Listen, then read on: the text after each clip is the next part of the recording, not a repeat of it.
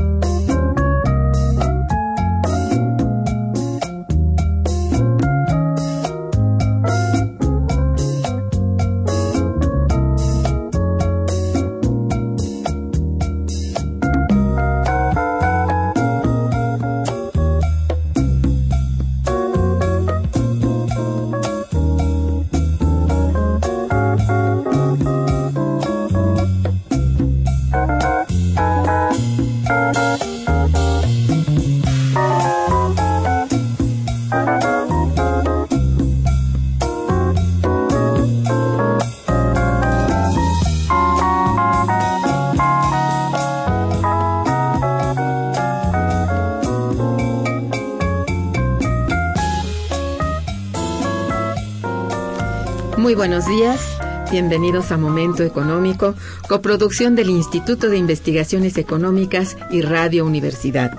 Les saluda Irma Manrique, investigadora del Instituto de Investigaciones Económicas, hoy jueves 19 de marzo de 2015. El tema de hoy, Pemex a 77 años de la expropiación petrolera y para ello contamos con verdaderos expertos como siempre, la valiosa presencia del maestro Fabio Barbosa Cano. Buenos días, Fabio. Del ingeniero Francisco Garaycocha Petrirena. Buenos, días, ingeniero. Del doctor Fluvio Ruiz Alarcón. Buenos días, Fluvio. Buenos días, doctora. Y del maestro Carlos Huerta. Bienvenido, maestro. Nuestros teléfonos en el estudio 55 36 89 89 cuenta con dos líneas. Y para comunicarse desde el interior de la República, contamos con el teléfono LADA sin costo 01800 505 26 88. La dirección de correo electrónico para que nos manden sus mensajes es una sola palabra, momentoeconómico arroba unam.mx. También pueden escucharnos a través de la página de internet www.radiounam.unam.mx. De nuestros invitados, en breve. Fabio Barbosa, investigador del Instituto de Investigaciones Económicas, ha sido profesor de varias asignaturas en diversas escuelas de la UNAM y trabajó por casi 10 años y trabajó por casi 10 años en Petróleos Mexicanos en la Comisión de Historia, donde se editaron varios libros y se inició la construcción del archivo histórico de esta institución. Asimismo ha escrito diversos libros y folletos, uno de ellos editado por el Colegio de México y em, también tiene libros recientes que pueden ser útiles para el estudio de las nuevas áreas que serán licitadas en la ronda 1 la nueva situación de la exploración y extracción petrolera en México, capítulo en el libro Crisis energética mundial y futuro de la energía en México. También retos en la exploración y producción de petróleo crudo en el sexenio 2012-2018 que puede bajarse gratuitamente en, en el link ru.iiec.unam.mx diagonal 1886 diagonal 1 diagonal retos punto pdf. El ingeniero Francisco Garaycocha Petrirena, bien conocido por todos nosotros como ingeniero petrolero egresado de la UNAM, como profesor de la Facultad de Ingeniería eh, y como el único ingeniero mexicano con la Legión de Honor en la Society of Petroleum Engineers. Es Premio Nacional de Ingeniería Petrolera eh, de 1997. Él ha sido asesor de diversas entidades eh, universitarias y de gobierno, tanto en México como en, otros países. Es actualmente el presidente del Grupo de Ingenieros Pemex Constitución del 17, que es la asociación mexicana con mayor prestigio, presencia y reconocimiento público en materia de energía en nuestro país. Fluvio Ruiz Alarcón es licenciado en física por la Facultad de Ciencias de la Universidad Nacional Autónoma de México y maestro en ingeniería en exploración petrolera por la Facultad de Ingeniería de la propia universidad. Es maestro en economía de la energía por la Universidad Pierre Méndez. Méndez eh, de Grenoble y doctor de la misma disciplina por la Universidad de París III. Fue consejero profesional de Pemex y actualmente es consejero de Pemex Petroquímica. El maestro Carlos Huerta ex asesor del Consejo de Administración de Pemex, actualmente es consultor independiente en negocios petroleros, licenciado y maestro por la UNAM en la especialidad de Economía Matemática y Economía Internacional. Muy bien, pues tenemos que el campo mexicano, bueno, eh, perdón, no hablamos del campo mexicano, perdón, este, aquí no, perdónenme, no, aquí hay Solo una mayor profundidad. Chihuahua, no, aquí hay un, un cuatrapeo. A ver, de acuerdo con las opiniones de algunos expertos, entre ellos, pues desde luego nuestro amigo Fluvio, eh, la peor situación financiera de la historia se está viviendo en este momento en cuanto a petróleos mexicanos. Eh, esto eh, es reconocido él como uno de los especialistas que mejor conoce las entrañas de Pemex, así lo dice la jornada.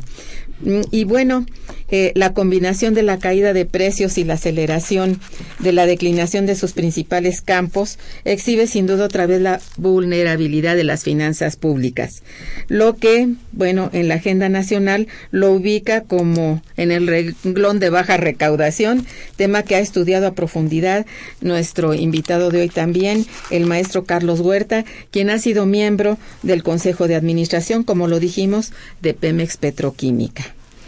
Bien, eh, doctor Fluvio, ¿usted cree que después de la reforma energética Pemex continúa sujeta a lo que parece ser los dictados, entre comillas, de la Secretaría de Hacienda?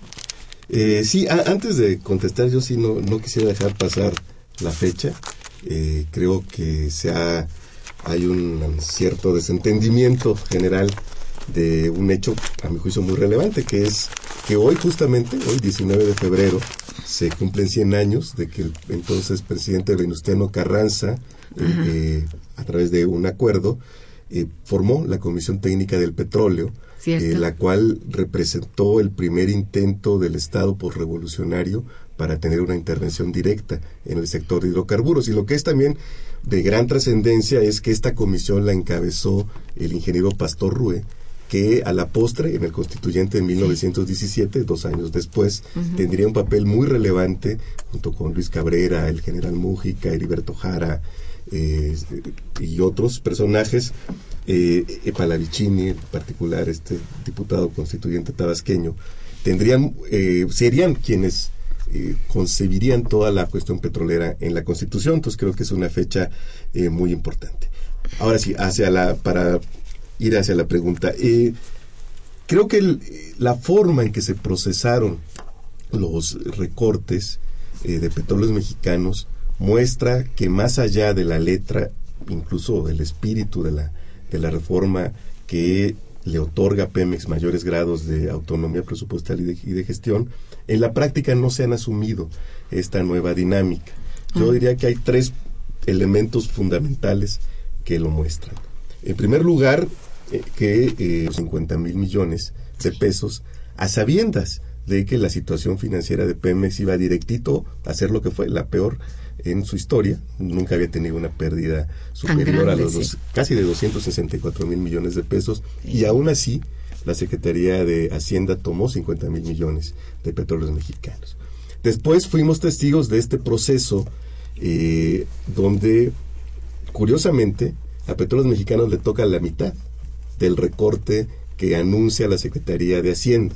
¿no? Es difícil creer que haya sido casual, parece un arreglo institucional determinado en muy buena medida por la Secretaría de Hacienda.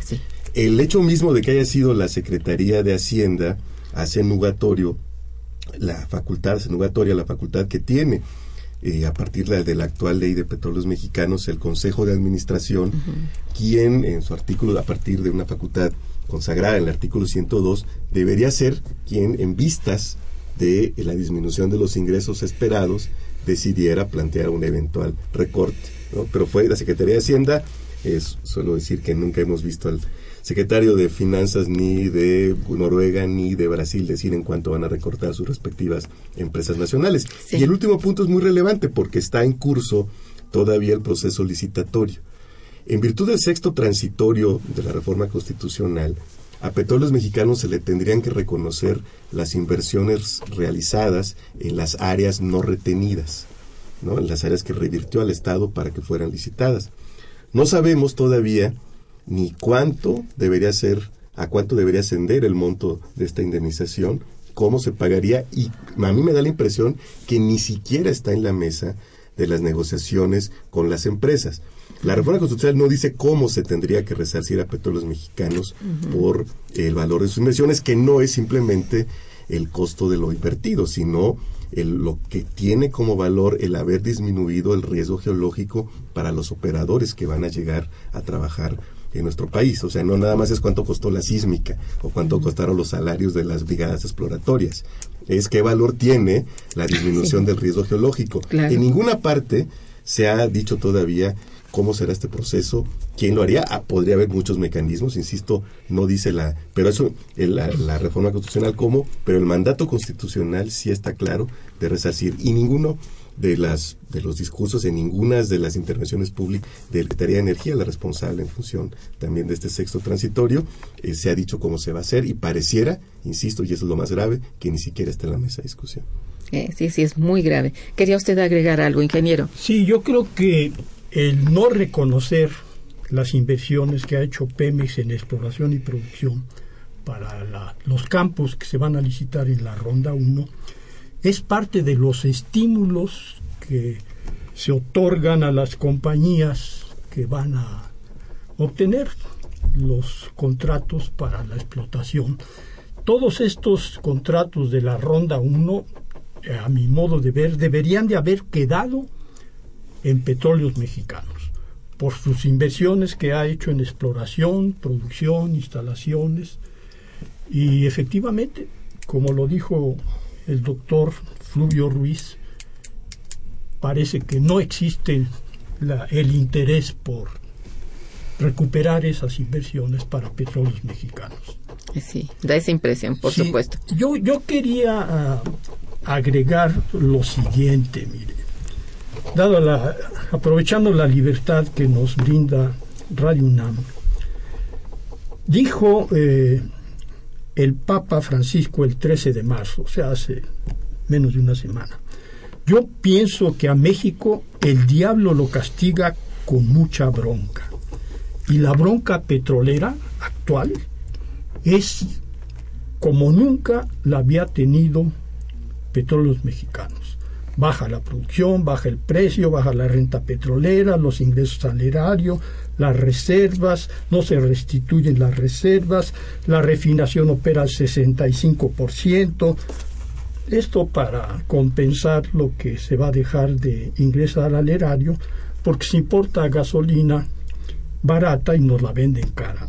Baja la competitividad de Pemex y Pemex, y esto hay que decirlo y repetirlo, antes del pago de impuestos, intereses, depreciación y amortización, sobre todo los intereses, es la segunda empresa más rentable del mundo.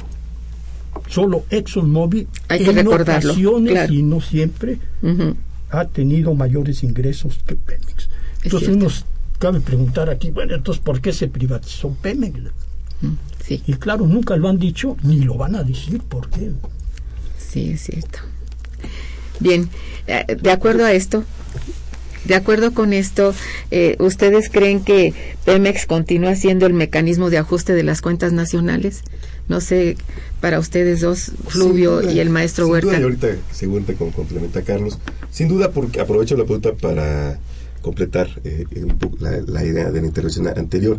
Hay otro elemento que hace ver que no hay una decisión eh, clara desde el Estado de permitir que Pemex se convierta en empresa, que para mí es lo más rescatable de esta reforma.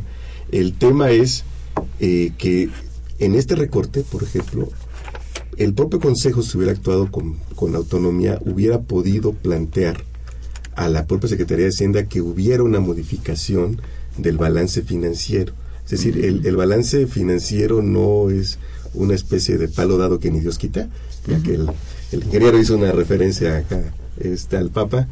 Eh, es un elemento que claramente tiene una lógica que está más cerca de un mecanismo de ajuste de las cuentas nacionales que de las necesidades de una empresa. Pues sí. Sería insensato que a- después de haber elaborado un presupuesto estimando un precio de alrededor de 80 dólares, 79 dólares, Sí. los petróleos mexicanos viendo que no este que los precios andaban casi a la mitad, no hubiera modificado el presupuesto. Sin embargo, es muy distinto hacerlo a partir de un anuncio que deja un escaso margen de maniobra política, porque imaginemos que hubiera pasado si el Consejo dice, pues yo, yo creo que lo que debemos recortar no son 62 mil, sino 50 mil millones, y le pido, que esa es una facultad que le confiere el artículo 103 de la ley al secretario, a la Secretaría de Hacienda, que modifique el balance financiero, porque es más rentable para el país que Pemex pueda realizar ciertas inversiones hoy, aunque tenga un peor balance financiero, pero estas inversiones van a dar una retribución mayor en el mediano y en el largo plazo. Esa misma facultad está conferida en la ley y sin embargo no se utilizó. Hubo un acatamiento a pie juntillas de un valor que ni siquiera se refirió al balance financiero, porque nunca nos dijeron desde Hacienda en cuánto estimaban que se iba a empeorar el balance financiero que tendría que haber sido 62 mil millones de dólares, para darle un sentido dentro de Pemex a, a, esa cantidad. Y, e insisto, cuando uno ve que es la mitad de los 124 mil millones, pues sinceramente lo primero que uno piensa es que no tiene que ver con las metas de balance financiero que se le fijaron a Pemex, sino más con una preocupación de cuentas nacionales. Carlos. A ver, Carlos, sí, por favor. La verdad es de que la pregunta yo no sé si sea tan pertinente en este momento, si sigue siendo Pemex eh, el mecanismo de ajuste de las cuentas nacionales. Y lo digo con el propósito de ubicar el contexto de una caída de los precios del petróleo. Es decir, que inclusive el ingreso que había fluido hacia las arcas de Hacienda a partir de extraer eh, estos recursos petroleros eh, de- de Pemex hacia Hacienda, pues ahora se han visto reducidos de manera significativa con una reducción del precio del petróleo. Y eso me parece que está poniendo en entredicho, desde hace mucho tiempo me parece que en este país no hay un equilibrio fiscal desde el punto de vista. Por supuesto.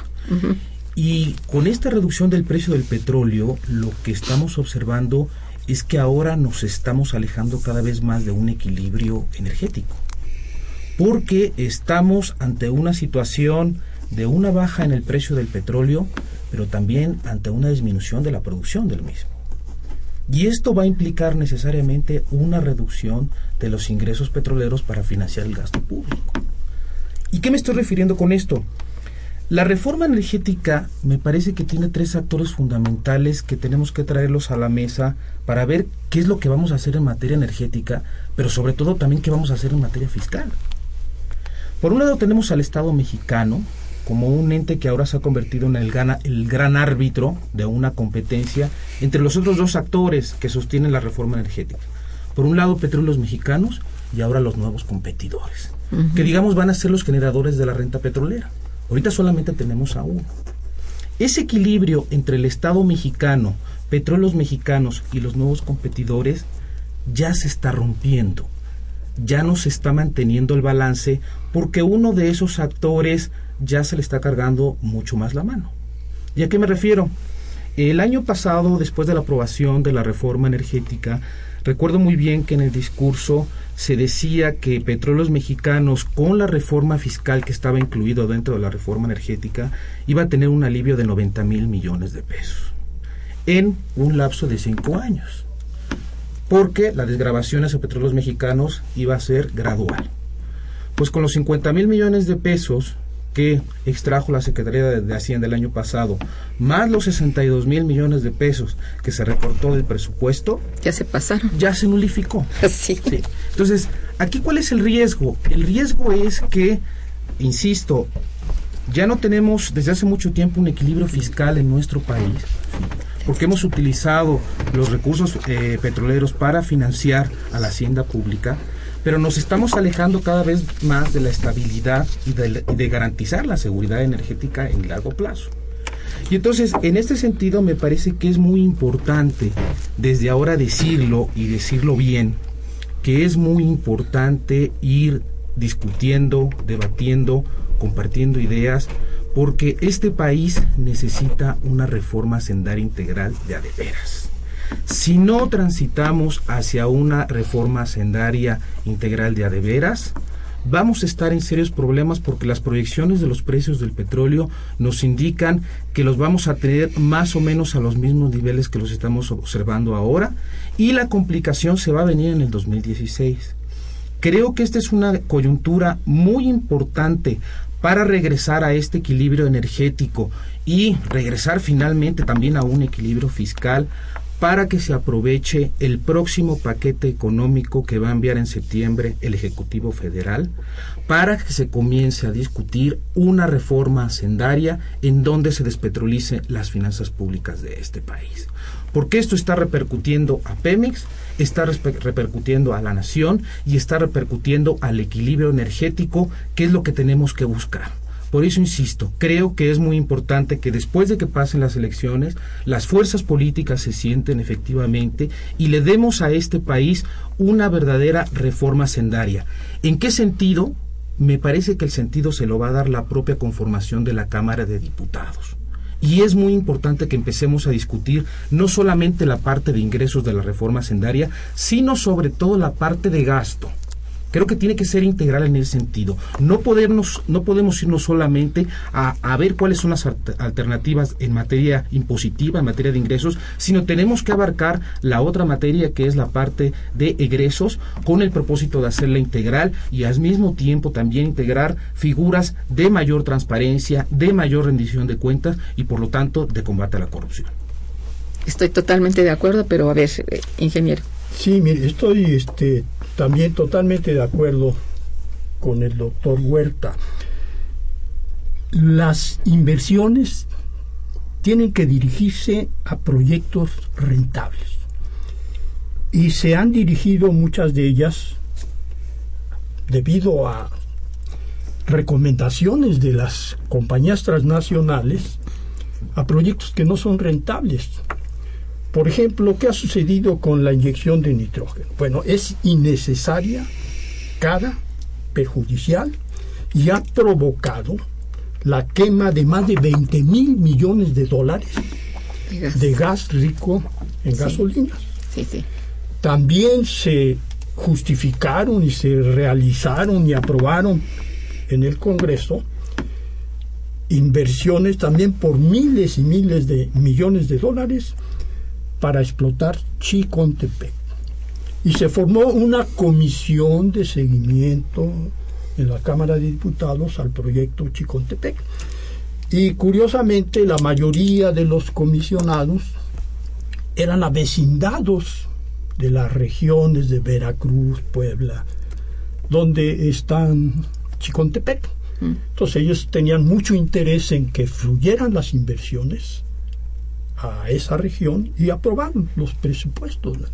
Entonces, se necesita una mayor participación de la sociedad para vigilar y exigir que las inversiones sean rentables. Eh, eso tiene toda la razón también. Digo, es uno de los problemas de que perdón, de, que no haya, a mi juicio, eh, una voluntad clara de permitir que Pemex actúe como empresa. La propia ley de, hidrocarburos petróleos mexicanos. Eh, por un lado, si a juicio de la Secretaría de Energía o a solicitud de la COFES o la CNH o la CRE, eh, estima que Petróleos Mexicanos puede obstaculizar el establecimiento de condiciones efectivas de competencia, puede instruir a Pemex a no realizar ciertas actividades, es decir, eh, explícitamente no lo hizo en la ronda 1, pero podría hacerlo en la ronda 2. Lo que sí hay en la ronda 1 es una serie de condiciones que, por ejemplo, eh, dificultan la, participación de petróleos mexicanos, pero eh, podría hacerlo todavía de manera más explícita. Y del otro lado, también tiene la facultad para este, instruir a Pemex a realizar eufemísticamente llamados proyectos socialmente necesarios. Es decir, podrían pedirle a Pemex realizar cualquier tipo de proyectos cuando los actores del mercado no, no lo satisfagan. De en cierta forma es lo que vimos con el proyecto Los Ramones del que platicamos hace unos meses, que eso pudo haber sido un proyecto hecho o bien con inversión privada hace muchos años, o bien como Pemex lo intentó en varias ocasiones, una inversión de petróleos mexicanos, pero en otras condiciones y no las condiciones de premura con las que se tuvo que hacer. Entonces, en esos límites es en los que se tiene que mover petróleos mexicanos en su nueva condición de empresa productiva, pero a la que el Estado, insisto, le mantiene toda una serie de potenciales limitantes. Es sobre todo esto. Fabio. ¿Querías agregar algo? No, me parece que estamos escuchando un análisis muy interesante sobre esta situación que vive en este momento Petróleos Mexicanos. Petróleos Mexicanos. Muy bien. Vamos a hacer una breve pausa musical y regresaremos. Quédense con nosotros. Está escuchando Momento Económico.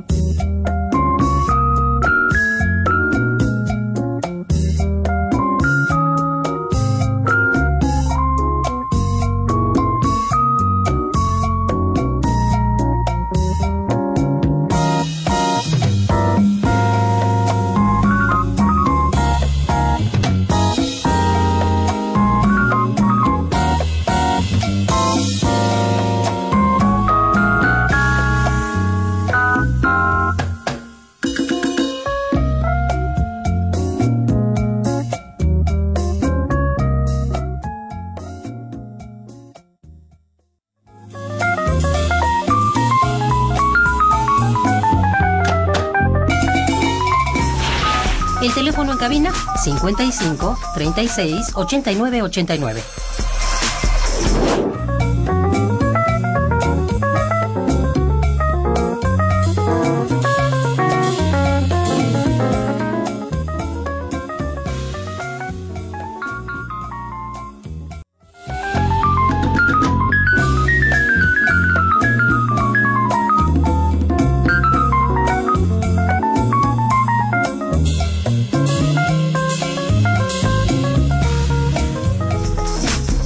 Continuamos en Momento Económico.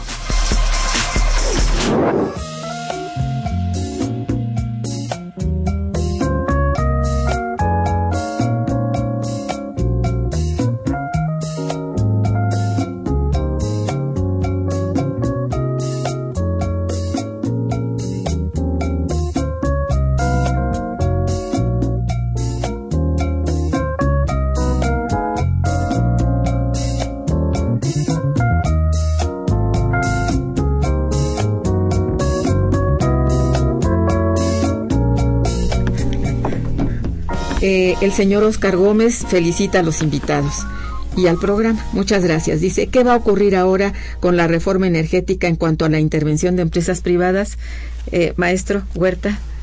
Bueno, eh, estamos viendo ahorita todo este proceso de la ronda 1, en donde, eh, digamos, vamos en la segunda fase de licitaciones para distintas áreas. Y me parece que obviamente el contexto de precios de petróleo deprimidos cambia los términos de negociación y de atracción en términos de inversión. Sin duda, una de las premisas también de la reforma energética es, por un lado, como lo comentábamos antes, incrementar la producción de petróleo, pero esta a través principalmente de la atracción de capital.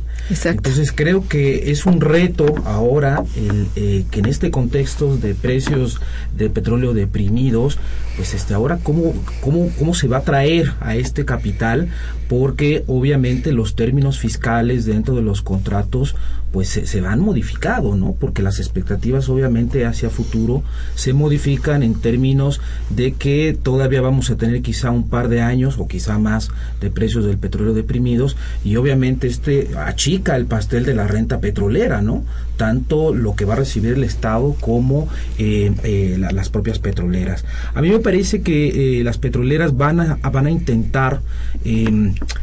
eh, poner mucho énfasis en la recuperación de costos. Recordemos que estos son contratos de producción compartida, en donde uno de los componentes fundamentales es la recuperación de costos. La ley y los propios contratos no permiten recuperar esos al 100% y esto obliga obviamente que el flujo de dinero de las, de las empresas va a correr de una manera mucho menor.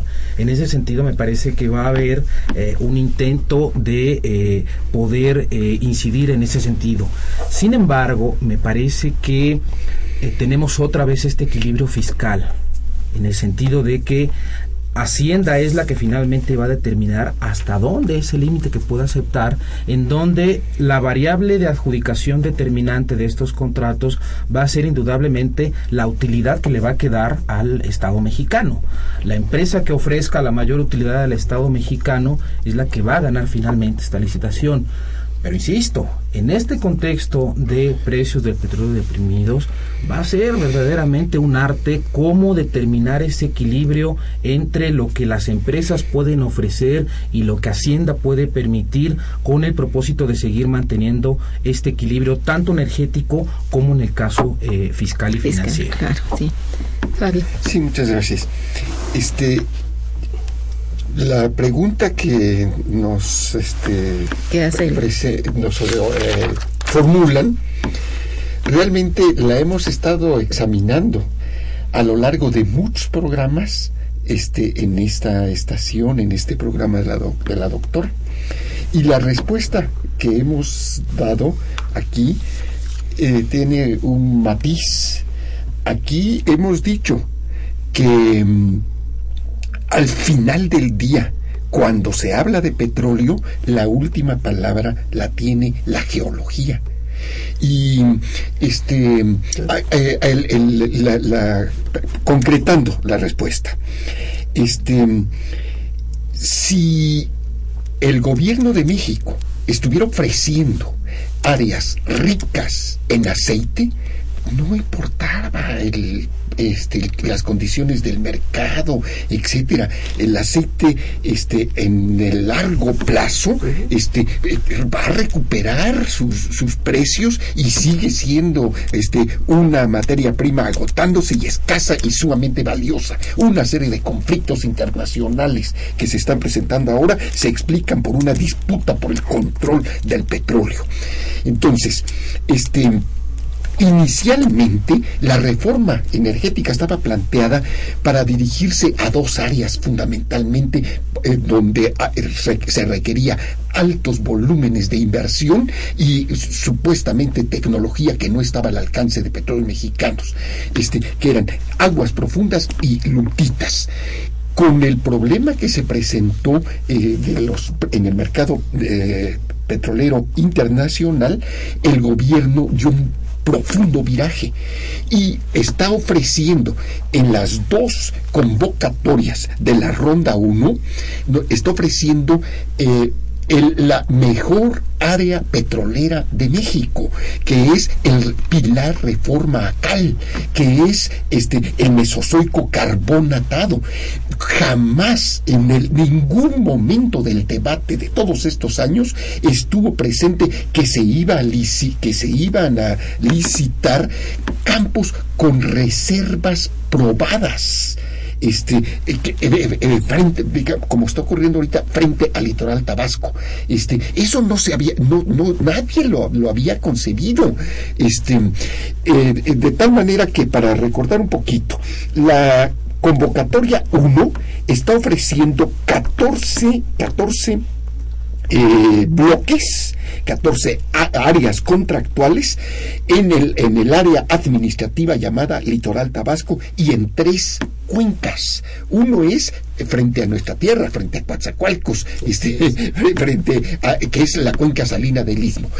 Esa es una zona pobre, ese, geológicamente eso es terciario. Hay grandes problemas de, de, de- de formaciones de sal que complican la perforación y allí las empresas, mi pronóstico es, y aquí vendré a hacerme una autocrítica dentro de unos meses, es que las empresas no van a aceptar este, eh, esos, esos bloques. Son cuatro, los primeros cuatro bloques de la, de la convocatoria 1.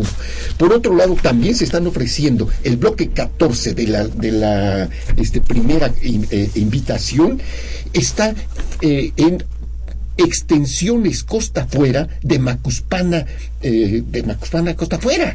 Este, eh, allí no hay ni infraestructura, no, los yacimientos descubiertos son extremadamente pobres. Tampoco va a tener este, ninguna aceptación. En cambio, los eh, eh, los bloques ubicados en frente a municipios como Centla, especialmente los ubicados frente al puerto de frontera, en donde Petróleos Mexicanos ha descubierto el, el bloque Quimbe, el Tzimín, Sux, eh, grandes campos, este, allí sí, desde luego que va a tener este, una, una acogida este, muy, muy favorable. La segunda convocatoria este, eh, es para nueve campos con reservas ya descubiertas divididas en cinco contratos. Esta segunda convocatoria, desde luego que va a tener un gran éxito y tiene campos como Ichalquil, por ejemplo, como Mistón, que es un, es un campo de petrolero con un ya con producción este comprobada este eh, eh, eh, tengo la impresión y aquí ojalá que nuestros invitados me puedan ayudar a resolver este problema de duda que tengo este Pues en ampliamos ningún país del mundo en ningún país del mundo ninguna empresa este, ha habido una licitación ofreciendo eh, campos con produc- ya con producción este eh, eh, a punto. en sí a punto en ningún país del mundo. Entonces por qué se hizo esta concesión este para que eh, para que este Peña Nieto no apareciera ante la, a opin- a la opinión pública con sus contratos desairados que era lo que hemos estado diciendo lo, lo dijimos en el Senado. Al principio estábamos solos cuando se dijeron va a fra- esa, esa reforma va a fracasar, después se fueron agregando nuevas se- se- consultorías, fueron coincidiendo con nosotros. Desde la Comisión Nacional de Hidrocarburos, la doctora Alma América, por ejemplo, Alma, eh, Alma- este. Alma América Porres, también coincidió. Esto de aguas profundas se va para los años 2025, 2030, es de- demasiado lejos. Este, la, la- la- hay una consulta, un centro de estudios en Oxford también dijo esta reforma en, en sus en sus análisis, esta reforma energética, este, no va a darle a Peña Nieto ni un centavo en este, en este sexenio. Este, eh, claro, este, ¿qué tuvieron que hacer? Pues ofrecer lo mejor que tiene Petróleos Mexicanos en este momento.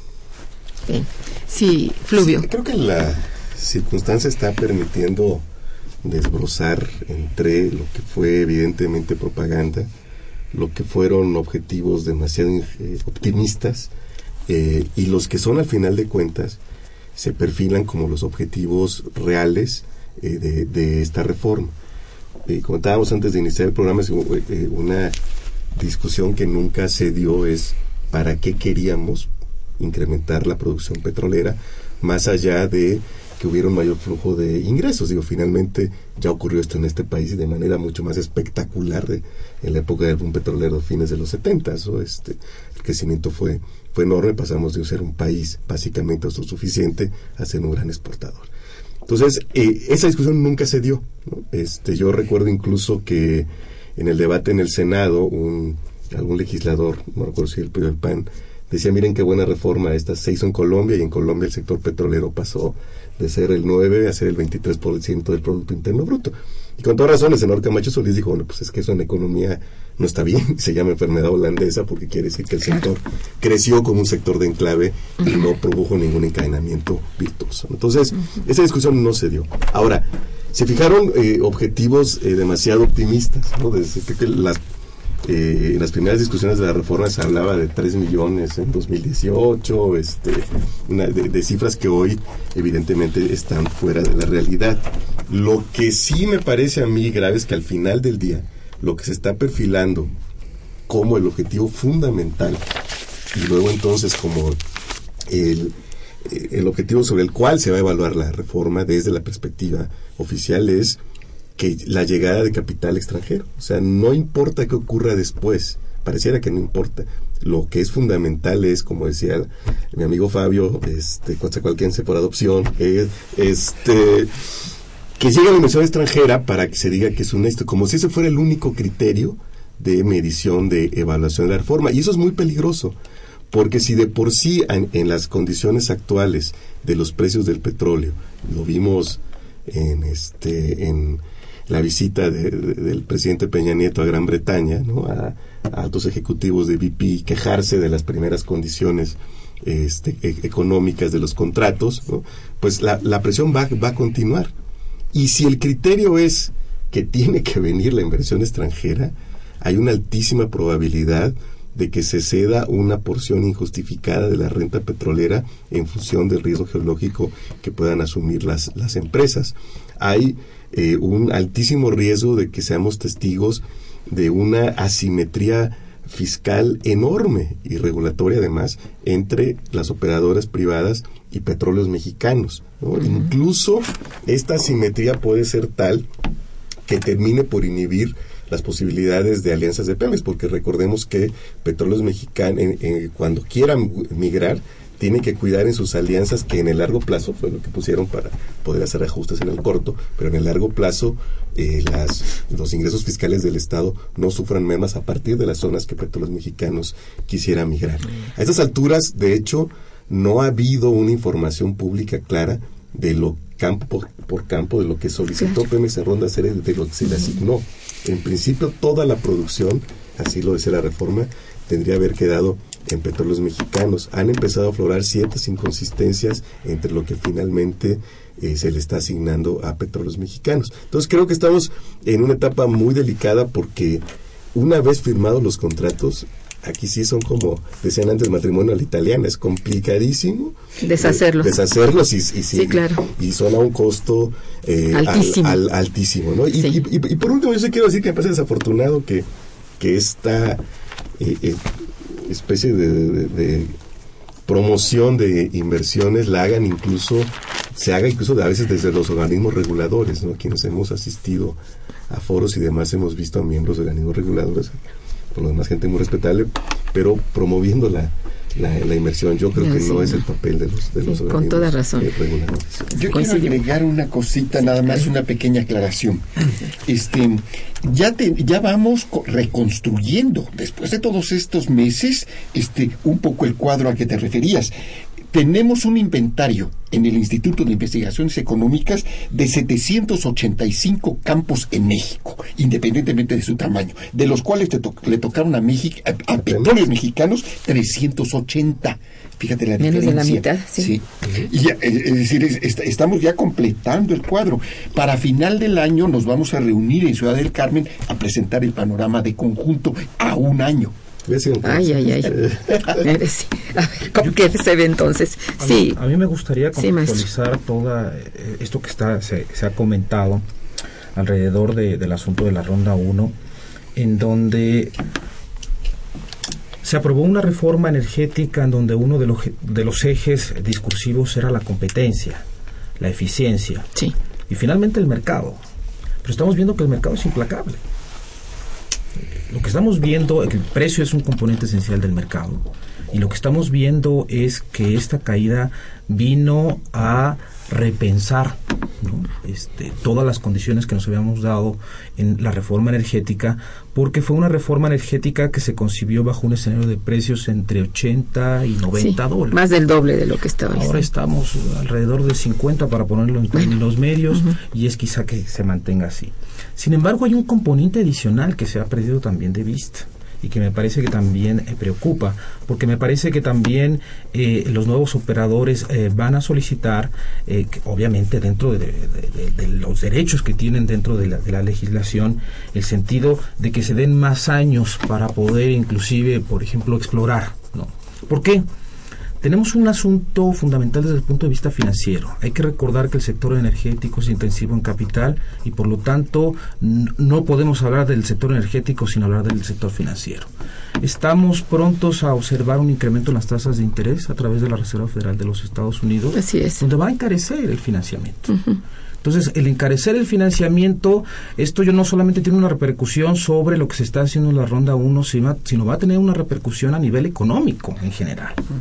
¿Por qué? Porque vamos a tener una depreciación del tipo de cambio, porque va a haber un incremento de la tasa de interés, porque los recursos ah, eh, petroleros están disminuyendo por la baja del precio del petróleo y de la producción. Entonces, entonces estamos llegando a una situación crítica en términos económicos, en términos fiscales y en términos energéticos. Por eso insisto, creo que es muy urgente que este país entre a un debate ¿sí? En donde efectivamente veamos de dónde vamos a compensar esta caída en los ingresos petroleros. Durante los últimos 10 años observamos esta alta dependencia de los ingresos petroleros sin habernos dado una reforma sendaria que fuera gradualmente despetrolizando las finanzas públicas. Sí, sí, sí. Y en este sentido me parece que es donde tenemos que caminar. Por eso insisto, creo que la mejor fecha después de que pasen las elecciones y después de que quede conformado la nueva Cámara de Diputados, que además es atribución de ellos la materia impositiva, que se empiece a, a- a discutir desde septiembre, Pero muy en serio, el paquete claro, económico, sí. cómo vamos a resolver el Sí. problema financiero, fiscal y energético. Así es. Sí, ingeniero. Sí, yo agregaría que el incremento en la tasa de interés en Estados Unidos puede traer como consecuencia una fuga de capitales, a menos que acá también se eleven las tasas de interés, lo que significaría nuevamente afectar las finanzas públicas. Sí, sí. De hecho, Eh, no es sí. nada que no hayamos vivido. Lo que aquí se Sí. acaba de comentar son los ingredientes de la crisis de 1981. Digo, Sí, es- terrible, sí, en verdad. El incremento de la tasa LIBOR, la caída del precio del, del, del petróleo, el encarecimiento del financiamiento y todas las obras que se quedan suspendidas. Esos son elementos, digamos, que, que, que es una pena a veces eh, que como país, ¿no? este de, los italianos tienen un refrán que a mí me gusta mucho que dicen que errar es humano, reincidir es diabólico. ¿no? Entonces, Sí. en este país uno tristemente digo, es- no hay nada nuevo bajo el sol. Estos elementos, Fabio querido, son los elementos de la crisis de 81. Sí, así es. Bien, eh, tengo muchas llamadas. Si me permiten, al menos voy a agradecer las llamadas de nuestros radioescuchas y hay algunas, mm, bueno, están muy preocupados. La verdad, todos, este, de alguna manera están hablando con gran preocupación de lo que ocurre. Alfredo Berlanga, gracias. Evangelina Ocaña, María Elena González, Salvador Ortiz, Roxy Mendieta o Ruxi, no sé si Roxy o Rex. Cecilia, Celia, perdón, Hernández y la señora Cárdenas. Bueno, entre otras cosas, mm, dice aquí el señor Berlanga, si en México se hicieran de 7 a 10 refinerías, todo cambiaría en el país. Bueno, es una opinión, ¿eh? Este, ve, sí. eh, Bueno, yo creo que es muy acertada esa opinión. En los Estados Unidos, este, eh, muy acertada la opinión ajustando este, la propuesta. En los Estados Unidos se están construyendo refinerías de dimensiones muy pequeñas. Eh, y eh, eh, se- he informado que tengo en prensa un libro sobre lutitas. Hice un pequeño viaje y me, me asomé. Este, entre Corpus Christi y San Antonio, Texas, hay una pequeñísima planta de refinación recién construida para este de 20, 25 mil barriles diarios. Es para procesar 25 mil. Es 10 veces más chiquita que la obra faraónica que se pretendió construir aquí en Tula, en Hidalgo, y endeudando al Estado, este, al Estado de Hidalgo, eh, que, que compró, que financió los terrenos. En la cuenca eh, Bakken, que se encuentra eh, al norte, en la frontera de Canadá, este, de los, entre Estados Unidos y Canadá, en, Mon- en Montana, en Dakota, del, eh, en Dakota del Norte, en Montana, etcétera, y, y es transfronteriza. La- allí este, se está construyendo otra pequeña planta de 35 mil barriles. Entonces, si realmente hubiera voluntad y no demagogia, Pues sí. es- obras de ese tipo podrían incentivar el empleo, serían inversión productiva, inversión que se vería en el muy corto plazo, en lugar de grandes palacios, el tren con los chinos, etcétera, que no, que no tiene mucha utilidad. Sí. Ingeniero. Sí, mire, eh, yo mencioné al principio del programa que las nuestras refinerías operaron el año pasado al 65% de su capacidad. Si hubieran operado al 80, 90, 100%, habría podido refinar 600 mil barriles adicionales.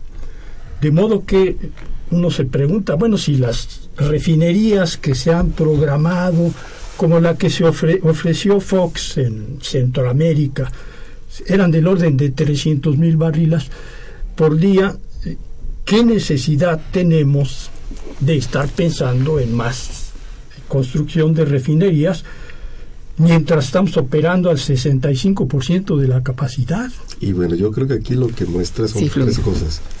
Eh, lo desafortunado que resulta que la lógica industrial pasa a segundo plano frente a la lógica financiera, que es lo que ocurrió hace- eh, durante estos Definitivamente. cinco años. Definitivamente. Y que cuando quisimos construir refinerías, pues ya no eran económicamente eh, viables, ¿no? Ya, pues, ya cuando quisimos hacerlo. Sí. Porque durante 35 años el lugar de Pemex pasó de ser en el modelo de desarrollo económico, dejó de ser el de proveedor de energía para convertirse en la fuente fiscal fundamental. Sí. Entonces, cuando quisimos ya no pudimos.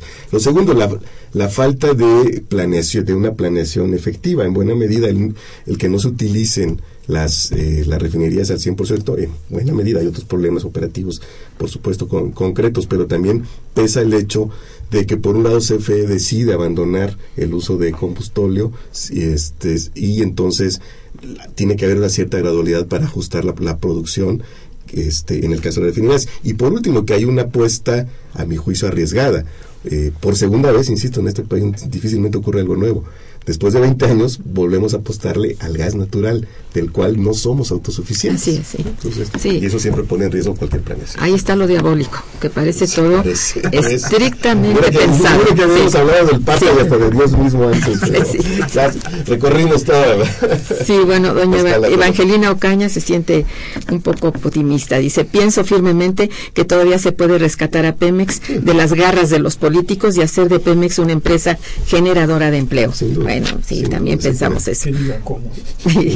María Elena González, que los felicita y felicita al programa, dice, ¿de qué sirve lo que están proponiendo? Si este, bueno, hay una, hay palabra presidente, está repartiendo a los capitales transnacionales los recursos naturales de nuestro país. Bueno, dice Salvador Ortiz, pudieran darle mayor difusión a este tipo de programas en los diferentes centros de estudio de la UNAM, ya que son temas de gran importancia para la vida económica de nuestro país.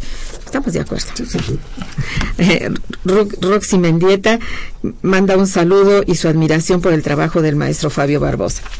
Ahí está. que Sí, plenamente. lo- los fans de... Sí, sí, sí. Bueno, Celia Gar- Hernández lo, dice, la señal de Radio UNAM está completamente distorsionada. Ojalá se pueda hacer algo por corregir este error. Gracias. Bueno, eh, la señora Cárdenas, ¿por qué no se atreven a decir que esta reforma se debe tirar? Ya que nos enfrentamos a un cataclismo económico y con este tipo de reformas lo único que se está haciendo es vender nuestros recursos o este re- así Exactamente, malbaratarlos. Bien, bueno, por lo pronto estas son las ideas. Eh, quería tomar la palabra, maestro Huerta. No, Sí, sí. Eh, brevemente, bueno, sí, porque final, ¿verdad? De, casi, sí, tenemos unos minutitos. Eh, bueno, eh, yo básicamente agradecer la invitación y además el honor que me hace estar con este panel tan extraordinario con Fluvio, el ingeniero Derico Chea y, y, Fabio y por supuesto usted, doctora. Eh, ya vamos a invitar el desayuno, como queda claro. Tus amigos. Pero insistir, ¿no? Insistir en que creo que estamos viviendo un momento muy interesante, un momento crítico en donde hacia adelante tenemos que buscar las distintas alternativas para recuperar la seguridad energética de este país, para recuperar esta eh, una mayor equidad en la distribución del ingreso a través de una reforma hacendaria integral y que me parece que no se puede ver una sin la otra. Me parece que es muy importante siempre estar haciendo el análisis de manera integral en donde lo económico, lo financiero, lo fiscal y lo energético están eh, correlacionados. De Vayan de la mano, esa es la verdad. Sí. En ese sentido me parece que hay que hacer el análisis integral con el propósito de resolver las cosas. Estoy totalmente de acuerdo. Y esto con relación a la reforma sendaria que ha quedado pendiente desde Fox, ¿verdad? No sé más allá. Desde que pero se bueno. El modelo agroexportador en sí, los de lo 70s, moderno, este, de Fox para acá. Y yo estaba emocionada cuando dijo una reforma sendaria y se hizo la CONAGO, estaba yo en emoción. Sí. Me la reservo. Y eso quedó. Sí. Agustín Mondragón, como siempre, un radio escucha frecuente, dice, mientras la economía nacional esté supeditada a, econo- a la economía internacional y, y transnacional, no crecerá.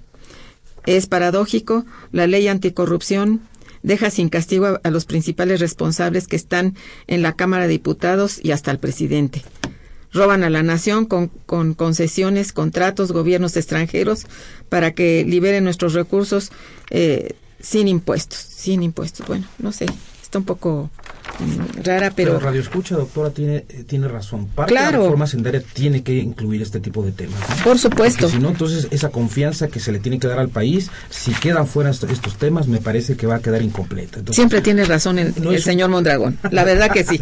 Este, él es muy, muy, muy drástico, pero tiene razón, ¿verdad? Sí, ingeniero. Sí, la, la reforma hacendaria indiscutiblemente es, es importante, es necesaria, Ah, sí.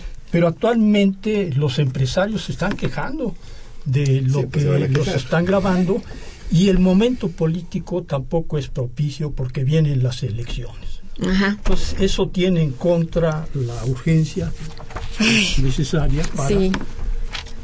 establecer una reforma hacendaria apropiada. Pero Sí, las sí, elecciones después de las elecciones puede ser ingeniero. Sí. Creo que es el momento, porque además Sí, iríamos bueno. a la mitad del propio sexenio. ¿no? Entonces, Y, y ha dicho Videgaray que va a haber cambios, De que hecho- sean de verdad, pero que sean de los dos lados de, de la parte fiscal, o sea, tanto ingresos como gasto. Yo estoy totalmente de acuerdo. Hay de- irregularidades profundas en ambas partes, ¿no? Esto de que no todos pagamos, no, ¿cómo? ¿Verdad? Sobre todo los demás ingresos no pagan.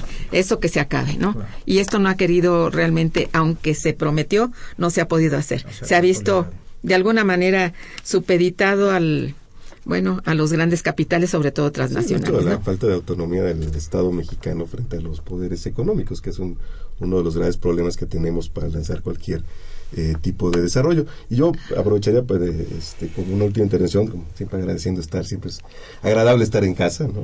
aquí en, en nuestra queridísima UNAM. Lo está, Eh, yo terminaría un poco a partir de lo que han dicho Carlos, el ingeniero Fabio, y eh, toma, trayendo a colación una cita de el entrañable maestro Rolando Cordera. Creo, eh, hace poco decía en, en- una conferencia Rolando algo muy cierto, que lo que ha quedado claro eh, con los recortes presupuestales es que después de más de 35 años de políticas económicas encaminadas a acotar la actividad económica directa del Estado, pues seguimos dependiendo de un bien no renovable y disminuye el precio del petróleo y tenemos que recortar el Eh, presupuesto. eh, es el Entonces creo que Suicidio es nacional. queda sí. claro que hay algo mucho, muy profundo que hacer en este país. Bien, eh, doña Hilda de San Román, por último, que nos llama y felicita mucho a los invitados. Dice, ¿qué va a pasar con el despido de trabajadores petroleros? ¿Cuánta superficie se afectará en Centla ahora que se han encontrado yacimientos de petróleo en esta región? No Bueno. fue, no fue en Centla, fue en el, el municipio de Huimanguillo, este, donde acaba de haber un descubrimiento importante. Sí. Lamentablemente no a cargo de petróleos mexicanos, sino de una empresa que por sus oficinas en Londres creen que es inglesa, pero realmente es de Capital hindú. capital hindú. Lo cual es deliciosamente irónico. Ay, ay, ay, sí. Bueno, pues no saben cuánto les agradezco su presencia. Ha sido una mesa de lujo y bueno, me quedaron muchísimas preguntas todavía y que tenemos que hacer otro programa. Me van a disculpar, están ya invitados por adelantado. Con muchísimo gusto. Y bueno, gracias a todos nuestros redescuchas por su participación tan enorme y que no hemos podido captar todo porque nuestra telefonista no se da abasto con los teléfonos, pero en fin, este, muchas gracias a todos y estuvo en los controles técnicos Socorro Montes, gracias Soco, en la producción Santiago Hernández de Araceli, muchachos, gracias. La coordinadora y conductora, una servidora Emma Manrique, les desea un buen día y mejor fin de semana. Gracias. Momento económico. Radio UNAM y el Instituto de Investigaciones Económicas presentó Momento Económico. Momento económico.